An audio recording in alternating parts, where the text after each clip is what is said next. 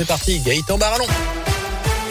Bonjour Jérôme, bonjour à tous. C'est à la une de l'actu. Ce mercredi, les contaminations restent élevées. Plus de 400 000 cas détectés encore hier. Les hospitalisations également. Le nombre de patients en soins critiques diminue lui légèrement. C'est dans ce contexte qu'intervient aujourd'hui la première levée des restrictions face à l'épidémie de Covid avec plusieurs changements à noter ce mercredi, les Grillet. Oui, alors à partir d'aujourd'hui, fini le port du masque en extérieur. Les jauges dans les lieux recevant du public assis comme les stades, les établissements culturels sont abandonnés et le télétravail n'est plus obligatoire mais seulement recommandé. Autre date à retenir, dans deux semaines, le 16 février, ce sont les discothèques fermées depuis le 10 décembre qui pourront rouvrir et les concerts debout seront à nouveau autorisés. Tout comme la consommation au comptoir dans les bars, les stades, les cinémas et les transports. Reste encore le protocole sanitaire dans les écoles. Pour l'instant, rien ne change.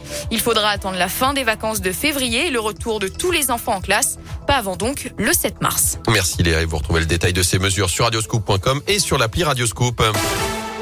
Dans l'actu également, une enquête ouverte au Chambon-Feugerolles après cet incendie mortel. Hier après-midi, un homme de 53 ans a perdu la vie piégé par les flammes dans un immeuble rue de la République. Trois autres personnes ont été sauvées par les secours. Huit ont été prises en charge au total pour avoir inhalé des fumées.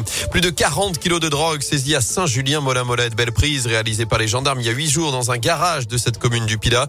Intervenu dans le cadre du zone d'une autre affaire. Ils ont découvert 36 kilos de résine et d'herbe de cannabis, 4 kilos de cocaïne, 3 kilos et demi de méthamphétamine, près de 180 000 euros ainsi que plusieurs véhicules véhicules volés ont ici été saisis, tout comme des armes et des munitions. Le locataire du garage, un homme de 35 ans, a été interpellé avant d'être placé en détention hier.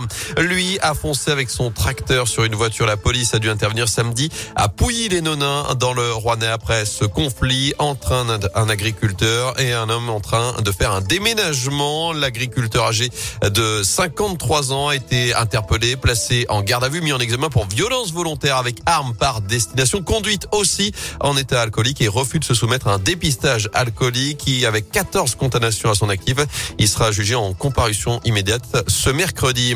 Venez donner et vous régaler l'opération Don du sang gourmet est de retour pour une dixième édition à l'hôtel de ville de saint aujourd'hui et demain de 9h30 à 13h30 et de 14h30 à 18h30. Vous êtes invité à aller donner votre sang. Une collation gourmande vous attendra après ce geste citoyen préparé et offert par une quinzaine de grands chefs stéphanois.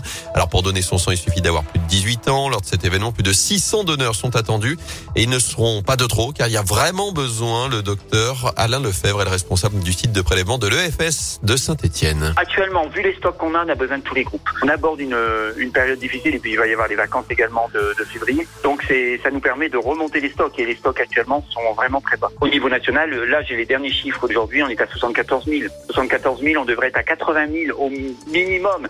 Et pour être confortable, on doit être entre 100 et 110 000 poches de stock sur le national. Donc ça a bien baissé. Alors bien entendu, on a besoin surtout du haut puisque c'est quand même le donneur euh, qui peut donner à tout le monde. Donc on a besoin du, groupe haut, mais actuellement on a vraiment des stocks qui sont bas sur tous les groupes. Et si vous souhaitez aller donner l'opération don du sang gourmet, c'est aujourd'hui et demain à l'hôtel de ville de Saint-Île. Il conseillé de réserver un créneau pour éviter d'attendre sur place.